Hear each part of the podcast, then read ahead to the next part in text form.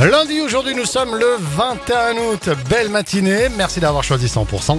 Dans un instant, Brian Adams pour bien débuter cette nouvelle heure. Il est 9h. Les tubes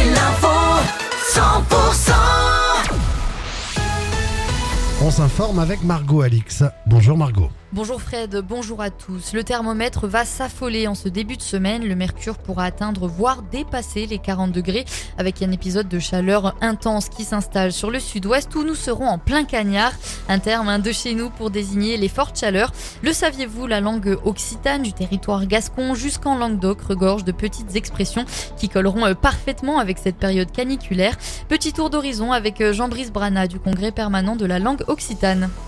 D'autres qui sont euh, valables euh, un peu partout euh, dans la zone de, de la Languedoc. Le Kaumas aussi, qui est une, une chaleur accablante. Euh, En fonction fait, des territoires, il peut y avoir des mots qui collent à, des réalités locales. En, en Lavedan, par exemple, une chaleur humide, c'est un mot de chou, et une chaleur douce, c'est euh, un tibou. Des mots qui peuvent coller à, à certains moments. Euh, ce que l'on vit actuellement, c'est une, une austado, c'est une, une chaleur du mois d'août. Et puis, euh, vous avez des mots euh, comme le terme escaloride, euh, euh, donc une réchauffée, qui parle en fait là du coup de chaleur au sens propre comme au sens figuré. Kekalou, quelle chaleur Pour en savoir plus sur les variantes et subtilités de la langue occitane, vous pouvez, aller faire un tour sur le dictionnaire en ligne Dicodoc.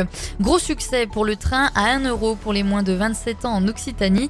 La région bat les records de fréquentation, près de 800 000 billets de train vendus cet été, soit près de 220 000 billets supplémentaires par rapport à l'été 2022. Un feu d'habitation s'est déclaré sur la commune de Badins vers 2 heures du matin. Les quatre, personnes présentes dans le logement étaient déjà sorties à l'arrivée des secours.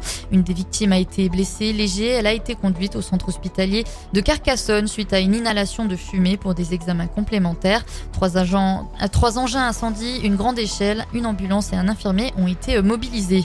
Et puis un accident de la route s'est produit à Port-le-Cat. Deux véhicules sont entrés en collision avec une forte cinétique. Le bilan est de cinq victimes, dont un blessé grave et deux blessés légers.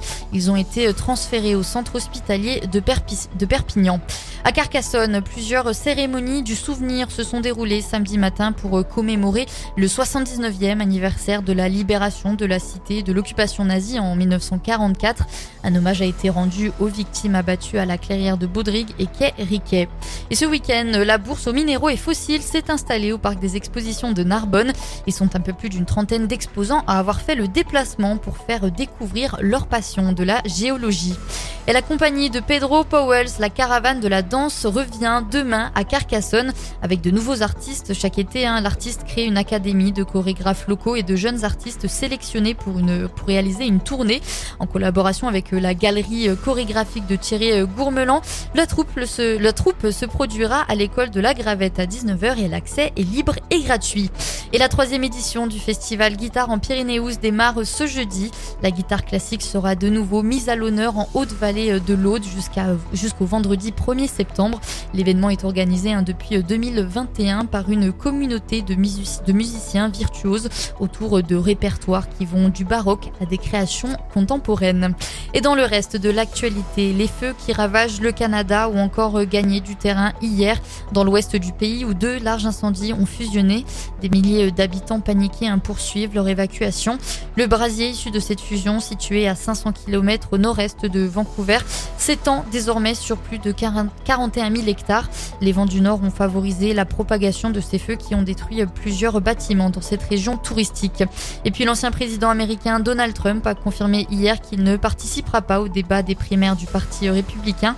Sur son réseau social, il a affirmé hein, que le public savait déjà qui il était et quelle présidence il allait exercer. C'est la fin de ce journal, tout de suite la météo.